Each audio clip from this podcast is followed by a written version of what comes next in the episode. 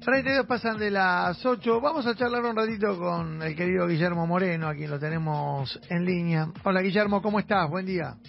¿Qué tal Mauro? ¿Cómo estás? Muy bien, querido. contigo y saludos a la mesa y a la producción y a todos. Gracias, gracias como siempre por, atendernos. Bueno, ¿qué, lectura haces de este, de este resultado que ayer me, parece que nos sorprendió a todos y a todas? Sí, sí, no, no hay duda. Es un resultado eh, que sorprendió.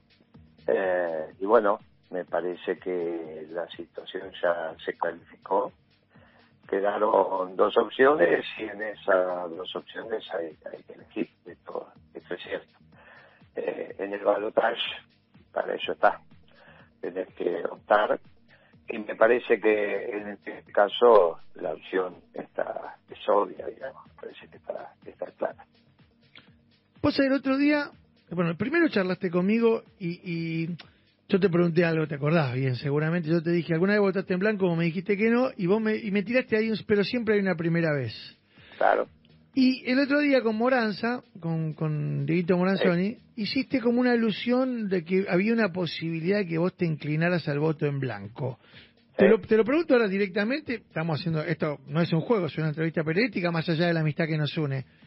Eh, ¿Tenés decidido ya qué vas a hacer? Mirá, en esta elección mi voto fue fue claro, este, lo dije, lo dije públicamente, acompañé el, oficialismo menos en la, opción presidencial. Bien. Este, ese fue lo que te dije y como y fue lo que hice. Ahora, en el en el balotage ya es una decisión más compleja, digamos, ahí es a todo nada. Eh, y me parece que, tenés que elegir. Eh, de los discursos de anoche, eh, hubo un discurso complejo del lado que salió perdedor, complejo, digamos, no complejo. Este, complejo fue, fue, me parece que no fue lo suficientemente meditado. Y del otro lado hubo una, una convocatoria, incluso a los que habíamos votado en blanco y demás, con una propuesta de reindustrializar la Argentina que hasta ahora no se había hablado, no se había hablado, eh, que fue lo que estuvimos planteando en toda nuestra campaña, que este es el momento de reindustrializar la Argentina, este es el momento porque el mundo lo permite. Si hubo un crecimiento, si hubo una toma de conciencia o si simplemente es un discurso político, no lo sé. Como siempre, hay que verlo caminar. Pero bueno, en, en el verlo caminar tenés que tomar una decisión. Y bueno, obviamente hay que, hay que primero pagar y después ver. En el voto es así, ¿no? Primero pagar y después ver. Es como en el póker, primero pagar y después ver.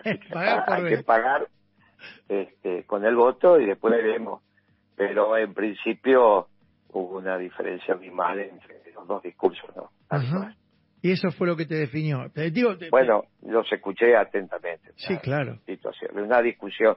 Fueron, obviamente, yo no puedo no estaba en discusión que, que votara a mi ley, eso todo fuera de discusión. En todo caso, sí, sí, no que tenías que optar. Y, y la realidad es que el otro discurso hay que reconocer que fue bueno. este, cuando las cosas son, son correctas, son correctas. En términos económicos, hablo de distribución del ingreso, hablo de reindustrializar Argentina, hablo de bla, bla, bla, bla. Bueno, tenés todo el derecho a pensar que son solo palabras, porque pero también está la, posibilidad de la duda y te vuelvo a decir, hay que pagar para después ver. Clarísimo. pagaremos y después veremos. Bueno, entonces me queda claro y, y, y respiro aliviado porque seguramente me hubiera obligado a preguntar, a repreguntarte, pero ¿te parece, mi ley, qué sé yo, que tu decisión tomada ya es en, el balotaje apoyar la fórmula que encabeza Sergio Massa? Sí, claro, sí, sí, sí, sí. No, no, en eso eh, tenemos que ser, tenemos que ser claros los discursos. A, mi ley no lo voté no, cosa que uno lo respeta, lo respete, que diga que es una persona honesta, que diga que venía a, destruir el statu quo y que iba a ser un gobierno muy breve.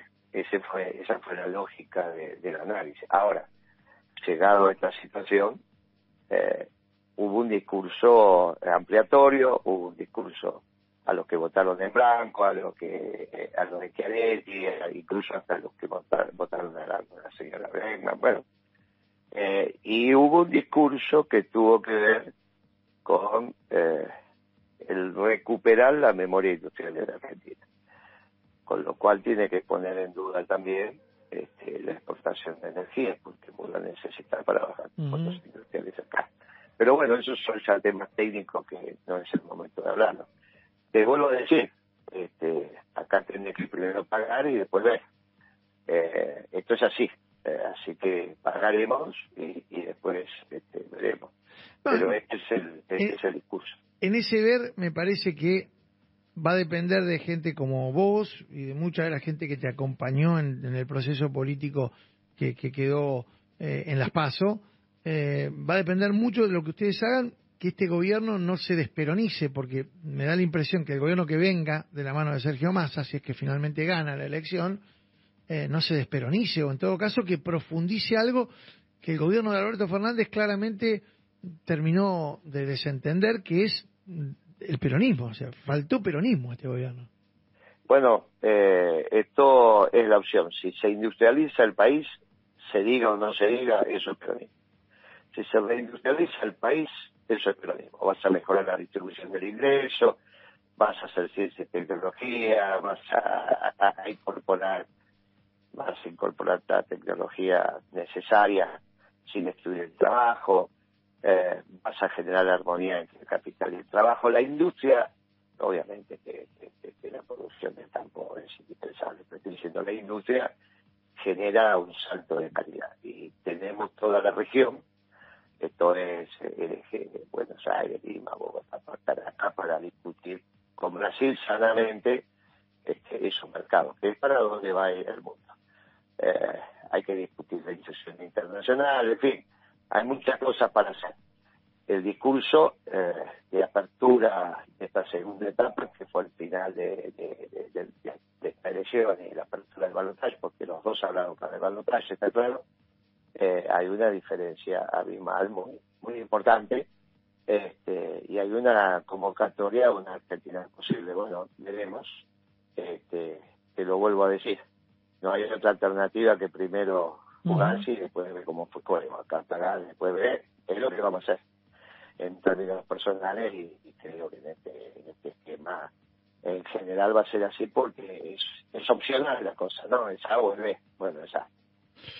Te mando un abrazo enorme, Guillermo, como siempre, y muchas gracias. Bueno, me alegro que, estés más tranquilo. No te tranquiliza Racing, pero al menos te tranquiliza. No, no, con Racing estamos, cortamos cortando clavo, pero, pero bueno, no, sé si es que nos tranquiliza, pero el escenario, el escenario de un Milei triunfal a mí me asustaba mucho, te lo digo. Si, si, hubo una campaña de miedo fue efectiva, porque yo estaba recagado que este hombre se, se, se alzara con un triunfo en primera vuelta. Vos sabés que yo no soy peronista, nunca lo fui, pero, pero me daba mucho temor la, la presencia de mi ley en el gobierno. Bueno, por eso. Esto ha, tranquilizado, veremos ahora cómo se va ordenando.